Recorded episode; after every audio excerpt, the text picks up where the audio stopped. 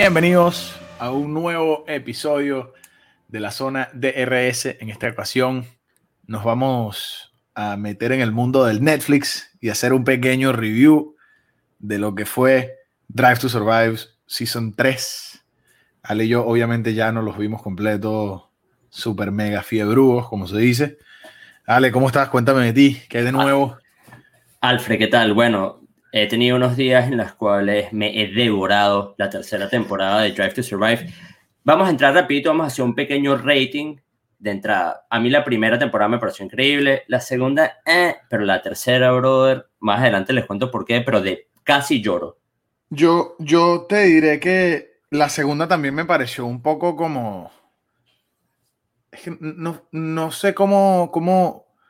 No sé, siento que Estamos claros que Netflix le pone mucho drama también a la cosa, ¿no? Este, Netflix, Netflix le, le, le, da su picante, por decirlo así. Es necesario. Que es necesario, que es necesario claramente porque eh, estando fuera del mundo de la Fórmula 1, mucha gente ve el deporte como los carros que dan vueltas en la pista y ya, no ve lo que hay dentro. Eh, entonces, le da bastante profundidad, por decirlo así. Me gusta.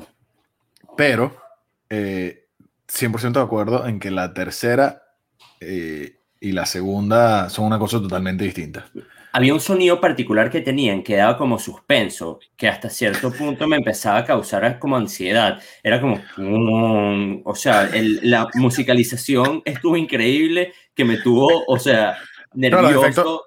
los, efectos, de sonido, eh, eh, o sea, es una producción, bueno, pero es que Netflix, ya Netflix está a una altura, Ale, que, por Dios, pero sí, los efectos de sonido, las transiciones. Ale, tenían unas transiciones, hermano, cuando empezaban esas carreras que pasaban los carros por los pianos y sonaban. Pero mira, te hago una pregunta. ¿Siguen con el mismo concepto de que no hay un orden cronológico de la temporada, sino más como que historias individuales? ¿Te sigue Lo gustando ese camino o, o qué piensas? Ale, eh, creo que esta tuvo un poquito de orden más cronológico. O sea, eh, de hecho, eh, terminaron, fueron llevando episodio por episodio como con cada carrera, o sea, con cada gran premio, y, y terminaron, terminaron a, a, correspondencia con la temporada, o sea, el último episodio estuvo el accidente de los Yang, sí, fue, fue, mejor que la segunda y la primera. Sí, pero es que yo creo que tú no puedes echar el cuento de la Fórmula 1 eh, así cronológicamente, o sea, tú no puedes ir carrera por carrera, vamos a decir, el año pasado hubieron 20 eh, carreras, creo que fueron el año pasado, ¿no? 17. 17. 17 carreras el año pasado, este año son 23, ¿no? Correcto. Este, el año pasado, 17 carreras, tú no puedes hacer 17 episodios y en todos los episodios decir, esto le pasó a Carlos, esto le pasó a Lando, esto le pasó. No, tienes Imposible, es imposible. Entonces, me parece que en esta temporada van perfectamente tratando de encajar un orden cronológico con una historia y una narración que nos hace vivir lo que viven los pilotos. Porque fíjate que se ve muy avanzado dentro de la temporada. Eh, se toca el tema de, Renault y, y sale Ricardo. Entonces hablan de Ricardo tocando, eh, ganando el podio y después echan para atrás a seis, premios antes que fue que ganó el otro podio. Entonces, ¿sabes? No, lo puedes hacer porque entonces es como te digo, Ale, no puedes. Sí, yo no me sentí perdido, pero, o sea, me, me parecía un punto de tocar a ver qué pensaba. Bueno, vamos a algo, vale, tú no te sientes perdido porque tú te viste esa temporada para arriba y para abajo, y yo también. Entonces yo sabía todo lo que estaba pasando y decía, me acuerdo de esto, me acuerdo de esto, me acuerdo de esto. Entonces, cuando, cuando salía a la pantalla que decía eh, Six Grand, Grand Prix ago, algo así, yo sabía, están yendo al otro. Pero, ¿sabes qué me pasó con esta temporada? Que no me pasó con, que me pasó con la segunda, que no me pasó con la segunda, perdón. Que yo sentí que la segunda temporada estaba hecho únicamente para personas que no eran ya fanáticos de la Fórmula 1. O sea, sentí que era como que mm, no me la tripié mucho. En esta sentí que es para el que no sea absolutamente nada, también para alguien demasiado fibrudo como nosotros. Bueno, pero ya va. Yo creo que Drive to Survive está hecho y basado 100% en atraer, en atraer eh, fanáticos de la Fórmula 1 y por eso siento que le ponen ese drama también. Claro. Porque si tú ves los mismos pilotos, esto es lo que quiero aclarar.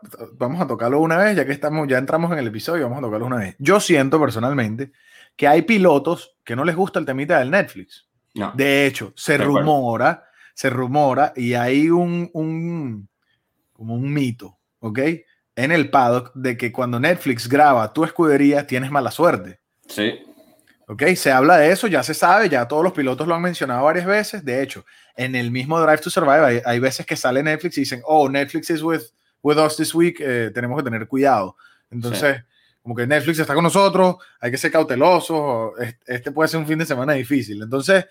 ¿Sabes qué me, me pareció? En, en, en, una ocasión estaba eh, Lando Norris con Zach Brown teniendo una conversación, están almorzando, desayunando, están en un café y fue Se tiraron una seña pero fue la vena más forzada que yo he visto en mi vida. Sí, sí, pero yo lo vi también como que se tiraron una seña de, de lo que podían hablar y lo que no. Claro. Sí. Acuérdate, Ale, volvemos a lo mismo, que hay episodios en los que, por lo menos eh, el tema de Seb revelando que se iba a Aston Martin. Tú ves que hay unos episodios en los que ellos hablan súper felices están todos contentos, le sientes, sientes este ambiente en Ferrari demasiado feliz. Y entonces en ese mismo episodio más adelante, que se nota que, que no han, o sea, en el, en el, orden cronológico de este episodio, no han anunciado todavía que, eh, que Ferrari dice que no renueva el contrato y que Seb se va a Aston Martin. Y entonces tú ves que ya toda la cosa está tensa, pero no sabes por qué. Eh, ya yo sabía porque yo dije, claro, obviamente, ya, se, ya Sebastián Vettel aquí había dicho que se iba, ¿me entiendes? Claro. Eh, entonces era como, ellos la juegan así y también le dan demasiado dramatismo a los momentos. O sea, en mi opinión, en el episodio número 4, es, un episodio absolutamente repleto de Sebastián Vettel lanzándole un camión de basura encima a Ferrari. O sea. Me encantó. a, mí, me encantó. Me pareció increíble. Yo, soy fanático. ¿Cuál es la regla ahora? No, no, puedo, no puedo reírme ahora. Esta es la regla. ahora, no nos podemos reír, decía. Sí, sí, sí. Cuando dije que. Uy, cuando hablaron de que, de que le preguntan a Charles, Charles, ¿cuándo vas a sacar tu propia marca de ropa? Y él dice, no, bueno, eso viene más adelante. Lo disimula muy bien y Sebastián literal mira la cámara así como que, mira, él no puede porque tenemos un partnership con Puma y levanta así la vaina de Puma y dice, yo no debería estar diciendo esto, pero no me importa porque me voy al final de la temporada. Me encantó. Y se ríe. Fue como que, qué líder, me encanta. Pero, ojo, pero no solo lo puede hacer porque sea a final de temporada, sino porque es cuatro veces campeón del mundo. Eso también, eso también, que tú me digas... Estemos claros. Que tú me digas que tienes un Roman Grosjean o un, o un, un, Magnussen diciéndote esas cosas y poniéndose un poquito arrogantes con su equipo, porque se van a salir, bueno, es otra cosa. Mira, es que Seb, yo creo que ya... El problema es que se cuenta con la gente, porque la gente lo quiere, porque la gente lo conoció en un Red Bull como el tipo más noble y grande, o sea, se, toco este tema creo que todos los, los, episodios y los voy a seguir tocando, se va haciéndole reverencia al carro y diciendo, mira, todo te lo debo a ti. ¿sabes? Eso me parece increíble. Es correcto, ¿no? Totalmente. totalmente. Mira, hablando de una de, los, de las cosas que más me gustó, que más me, que me impresionó, porque de repente en el momento en el que lo vi, cuando lo vimos en vivo en el Gran Premio de Rusia, se, fue algo notable, pero no, no se notaba la historia detrás de lo que había sucedido, de, de repente no se recordaba con Valtteri Bottas. Si no mal recuerdo, creo que en el 2018 eh, había tenido unas órdenes de equipos de que dejara pasar a Hamilton y tuvo su momento de venganza en el 2020 en la etapa de calificatorias en las que le dio un tow, darle un tow a un carro es este, ponértele en una posición favorable al frente al competidor que tienes atrás. Le cortas el viento. Le para cortarle el viento. y de esa manera él poder desplazarse con una velocidad superior. Básicamente le da 20 caballos más, una cosa así y se lo, hizo, Max Verstappen. Pero, ojo, también tomando en cuenta que las posiciones más favorables para el, la salida en Sochi, en el Gran Premio de Rusia, es primero y tercer lugar. Se, se posicionó en un tercer lugar, pero y respetó las órdenes de, del equipo Mercedes. Y te voy a decir una cosa, y lo digo ahorita, ojalá que Valtteri Bottas gane en el 2021. Me volvería loco. Me, siento que lo necesita. ¿Que gane un gran premio que o que gane? gane? Que gane. No, vale, vale. No, sí, sí, sí, Hermano, por Dios, ¿tú crees que trajeron?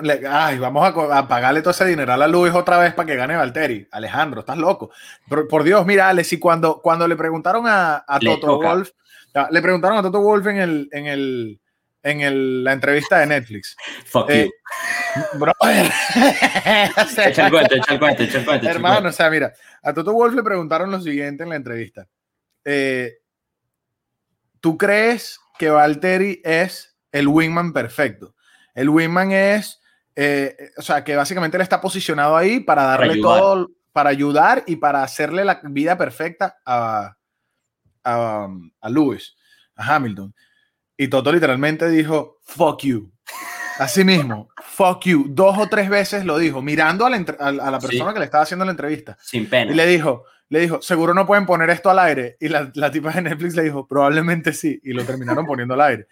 Porque claramente lo saben. De hecho, saben que es un tema tan delicado para Valtteri que cuando es. tocan el tema con Valtteri, Valtteri se le, se le, o sea, se pone rojo, se frustra.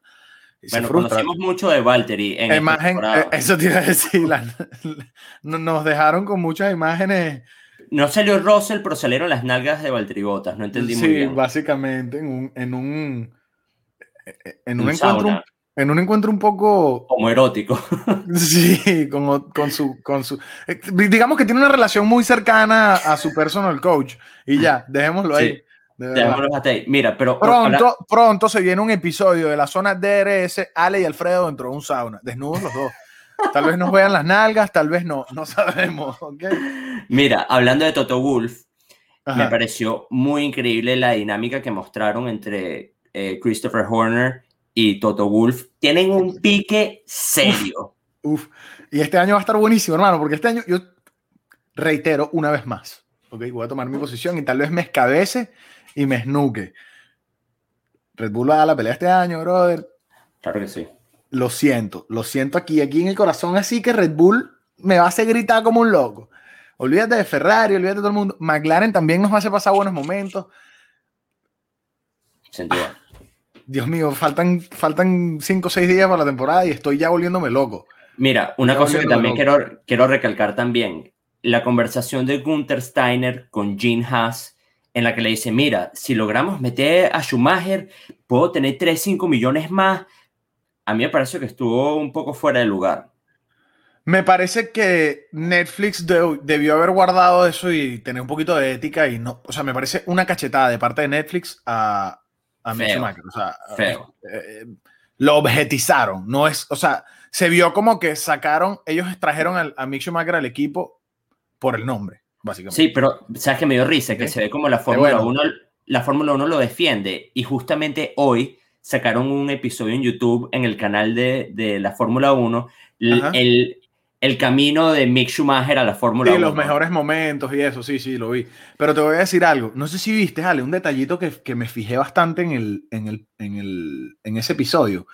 Ellos van a, a- a reunirse con la gente que es su nuevo sponsor, eh, no sé cómo se llama. Los Uri- alemanes. y ya tenían un, un- un- como un prototipo de lo que vendría siendo el traje.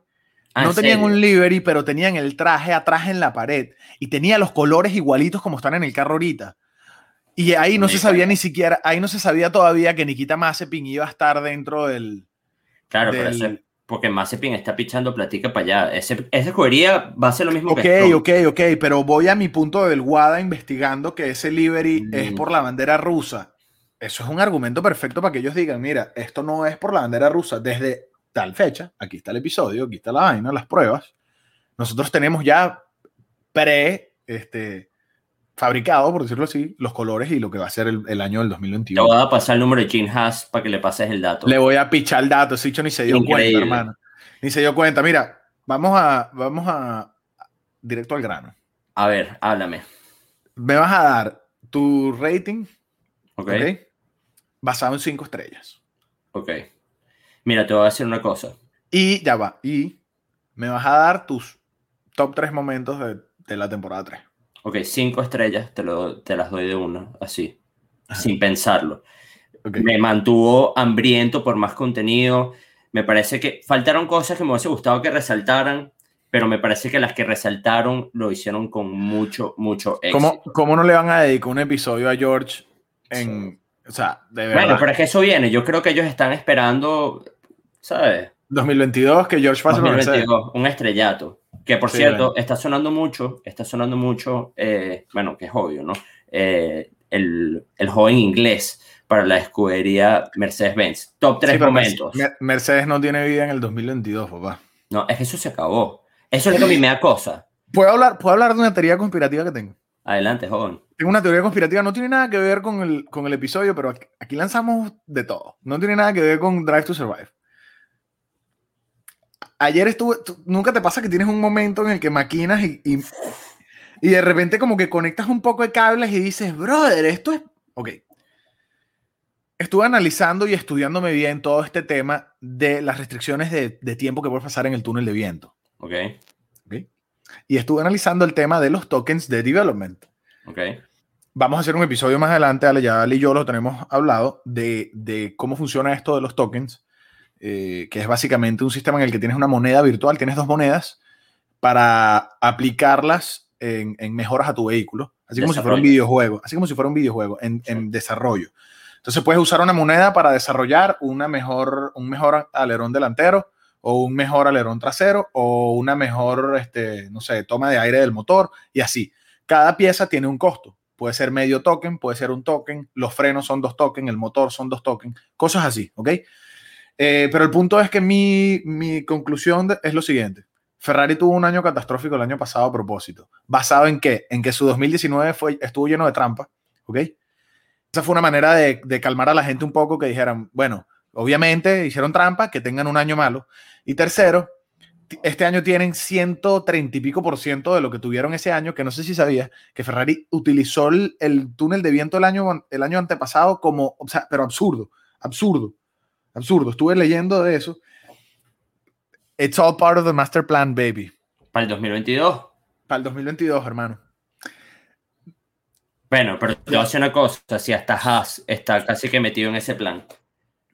Bueno, pero, pero Haas, Haas porque no, ok, pero me refiero a que los equipos de más arriba ahorita no van a tener tanto chance de desarrollar. O sea, le- les explico. Claro. Mientras más alto quedaste en el campeonato, menos chance tienes de utilizar el túnel del viento el año siguiente.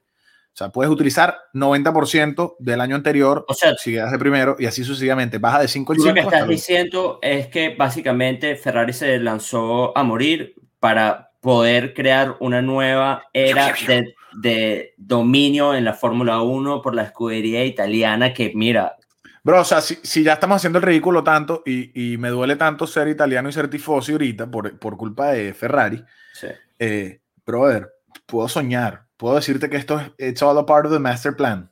Así como dice la página esa que le comentan todas las fotos a Fórmula 1 de Ferrari y dice, sale Binotto y dice, it's part of the master plan. Este, Por cierto, el, el rumor de que Binotto se iba se fumó Yo- con, el, con el viento. 22, 22, 22. ¿Tú 22, dices? Ale. Sí. No, yo, yo, yo creo que sería una locura esperar Estaba el leyendo. 2022 para Mm. sacarlo. Esto, esto es un momento crucial de desarrollo. El que entre en el 2022 con más fuerza, con más preparación, con la, con la más ventaja, va a probablemente ser la próxima, el próximo dominio en la Fórmula 1. Puede ser. De Puede ser, pero bueno, trata. Ya, ya. Dejemos ese tema Ok. ir. Cuando hablemos de los tokens, tocamos más este tema. Dame tus mejores momentos de, de Drive to Survive. Mira, mejores momentos el podio de Lando Norris de pana que se me aguó el guarapo.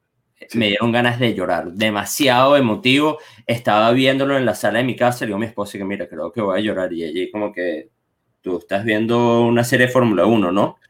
Demasiado emotivo. A, a mí me retumba todavía en la cabeza el grito que él tiró en la radio. Demasiado bueno. Increíble. Disculpa la palabra, pero. El, el número dos creo que es todo el evento de Grosjean. La, me pareció que hicieron un muy buen trabajo. Me parece que de repente extendieron un poco mucho el Sí, le dieron tiempo. mucha larga. Es como que, De, mira, bro, de él dentro del carro. Parece que hubiera pasado cinco minutos dentro Pero del mira, carro. ¿sabes? ¿sabes qué? Era una cosa que te quería comentar. Es como cuando las Torres Gemelas en los Estados Unidos, en el 9-11, a mí no se me olvida el momento en el que yo vi ese accidente. O sea, ese accidente fue una cosa así que tú dices como que, brother, ¿qué es esto? Se te, se te para el mundo. Sí, lo, lo estaba comentando justamente hoy con un gran amigo mío, Ander, este, de que yo me recuerdo también cuando, cuando el accidente de Antoine en, en, en Spa, muy fuerte. que eso me traumó bastante. Este, yo tengo un primo que falleció hace muchos años en un accidente de tránsito y siento que tengo como un trauma con los accidentes así en los que muere gente. Claro. Y cuando yo vi el, yo, el de Antoine, yo no lo vi en vivo en Spa, hace, eso fue 2019. 2019, Este, correcto. Pero el de Grosjean yo sí lo estaba viendo en vivo. De hecho, te escribí enseguida y te dije, Ale, creo Sí. que falleció Grosjean. Eso fue Me horrible. acuerdo. O sea, yo me puse, me puse nervioso, se me pusieron los pelos de punta. O sea, No quiero ni hablar una más. mala vibra. Tampoco. Pero bueno, ajá. Y tercer, Tercer momento. momento, Pierre Gasly es el rey de los reyes. El episodio que le dedicaron a él, increíble. Hoy representando, aquí está en sus inicios en Doloroso, el 10 de Gasly. Impresionante Gasly, impresionante como ese chamo, después del accidente que tuvo Antoine en el 2019, le hizo el pase que le hizo a Sergio Pérez en Rouge. O Sí. sea, eso Sí, me sí, da, eso lo que me demuestra es la frialdad de corredor que tiene ese tipo. Increíble. Arusha es, Arusha es, para los que no saben, la curva muy famosa en su vida del circuito de Spa, en Bélgica. Este, Alfredo, rating y top 3 momentos. rating Creo que me vas a decir 4.7, 4.8. 4.8, te iba a Ah, decir. ves, ahí está. pero, pero solamente porque por ese drama que le agregan de más, ¿ok? Ok, que me parece un poco innecesario. válido. O sea, llam- llama la atención, pero no sé, pero no sé. ¿Ok? válido. Top tres momentos. Me gustó bastante el episodio en el que, en el que, en el que hablan de Ricardo anunciando que se iba. Cyril mega herido. Pero, o sea, para un, frase, eh, Casi un francés casi partido, lloró. yo nunca lo había visto. Ya va, el tipo casi llora, pues. Me sentí como que me traicionó el futuro que tenemos en el equipo. Ojo, lo que sí me dejó saber eso, Ale, es que tienen, un, tienen una estructura y un plan para lo que viene siendo Alpine hoy día que, que aspira a campeonatos, ¿ok? Aspira a campeonatos porque literalmente era lo que le prometían, o sea, era lo que le decían, quédate que vamos a armar un carro que te va a campeonato. Es que cuidado al PIN 2022 también. Es que cuidado con todo el mundo. Bueno, 2022 va a ser otro tema, ya de aquí a allá la gente nos va a escuchar. Pero, eh, sí, me gustó, me gustó eso, me gustó. Cool. Me gustó ese momento. Yo sentí mucho, yo, para mí fue muy grato que, que, que Dani se fuera a, a McLaren, me encantó, me pareció perfecto. Siento que McLaren tiene mucha oportunidad este año de darle varios wins, varias buenas posiciones. Vamos a ver qué tal, vamos a ver bastantes zapaticos llenos de champaña. Mi segundo momento favorito, brother, no voy a ser tan genérico y me voy a ir un poco más profundo. Carlos Sainz Jr. y Carlos Sainz papá. padre jugando golf. Hermano, Ricky Cuando. Carlos, cuando Carlos se sienta y dice, para todos los pilotos su tiempo libre es irse a su yate o irse a su carro o esto y lo otro, yo lo disfruto con mi familia. Verga, me sentí demasiado identificado. O sea, yo, yo, soy, un, yo soy una persona así, yo soy un hombre de familia. O sea, yo, yo necesito despejarme y busco a mi papá, busco a mi mamá, a mis hermanas. No, y muy humilde. Me da risa él en su Volkswagen Golf. Es en el golf, cuando dijo lo del golf, hermano, todo el mundo habla de tener Bugattis y de tener... Sí, pero ¿qué tú crees? Que McLaren, no tuvo su McLarencito y su vaina. Obviamente, obviamente. Pero maneja Ahorita- su golf. Ahorita va en un SF90 para arriba y para abajo por todos lados, pero bueno, está bien. Su carrito de su corazón es su golf, ¿entiendes? Está bien. Y bueno, en tercer lugar, bueno, te iba a quitar, te iba a empatar con Gasly, porque de verdad me llenó, me llenó full, me llenó bastante la historia de Gasly. eh, pero me gustó, me gustó más el podio de Lando, de pana. De pana que el podio de Lando, o sea, yo, yo no, no quería repetir lo que tú dijeras, pero es que como no lo repito, vale, o Es sea. fue increíble. Y, wow. que se- y que cerró la carrera con el Fast Slap. Sí, sí, sí, sí. No, no, no. O sea, y, y como lo cuentan, le dicen, the, the gap to Hamilton es cinco punto y pico. 5.8. You have to push. Mira, ¿Sabes qué? Me pareció un chimbo que no dijeron, ¿te acuerdas cuando le dijeron como que Scenario 7? Sí. Como que, que pusiera Scenario 7. Pero es que yo creo que Sí. eso es muy técnico para. Sí, para para ponerlo lo que en Drive es. ¿Ves? Eso es lo que yo digo. Si nos dan un poquito más de tecnicidad, nosotros los, los fanáticos de toda la Vacila. vida de la Fórmula 1, lo que pasa es que mucha gente cree que yo a veces hablo de una manera en la que parece que yo odiara a todos los nuevos fanáticos de la Fórmula 1 y no es así. De hecho, de hecho, Ale, la verdad es que el podcast lo hacemos para eso, para, Sí. o sea, 90% del tiempo en nuestro podcast estamos explicándole a la gente y Claro. tratando de, de darle a la gente conocimiento del- Meterlos en el mundo. eh, de, de la Fórmula 1, ¿me entiendes? Sí. Pero, pero sí, sí, de verdad. Drive to Survive, los que no lo han visto, ya bueno, les Véanlo, tiramos ya. todos los spoilers del planeta, pero ajá, los sí. spoilers estaban en la temporada. Hay que poner el Pero- video spoiler ajá. alert. Spoiler alert de que si eso es algo que ya pasó la temporada pasada, o sea, ah, Ah, 100% verdad. por eso. Pero o mira, sea, lo que sí te digo es que para el momento que estén viendo esto va a ser el día martes, es decir, que en tan solo miércoles, jueves, viernes, sábado, domingo, cinco días siquiera, tenemos el ni siquiera, ni premio. siquiera. Ale, ya el viernes en la mañana, uno Hay está en la oficina y en la practiquita, aunque creo que son en las tardes, ¿no? Porque el, el gran premio es en la madrugada. Hay que verificarle el, el- el uso horario para ver a qué hora van a hacer, pero en cinco días van a estar teniendo la carrera, probablemente el sábado o el viernes, no estoy muy seguro porque como es la primera carrera, de repente creo que sería bueno que viéramos la práctica antes de hacer el, el video de la, de la previa. De la previa porque seguimos, seguimos ciegos. Seguimos ese formato. No, seguimos, seguimos ciegos, pero vamos a seguir ese formato que les llevamos la temporada pasada, en el que previa al episodio, que podemos esperar este episodio, damos información de, de todo lo que viene en esta carrera y después, obviamente, bueno, resultados de la carrera, highlights de la carrera y todo manteniéndolo siempre al día. No les digo más, con eso nos despedimos. Los queremos a todos y a cada uno de ustedes. Suscríbanse, por favor, suscríbanse, suscríbanse like, apoyo, Instagram. Y disfruten Drive to Survive. Nos comentan qué tal les pareció. Es más, láncennos, esto lo vamos a tirar tal vez en una IGTV, láncennos en los comentarios cuál fue su mejor, su top 3 y su rating. ¿Ok? No sé más pues. nada. Nos, vemos. despedimos y nos vemos este fin para el Gran Premio de. Díselo tú. Gran Premio de Bahrein, díselo tú, que si se lo digo yo los aturdo. Hasta luego. Gran Premio de Bahrein, nos vemos. Chao.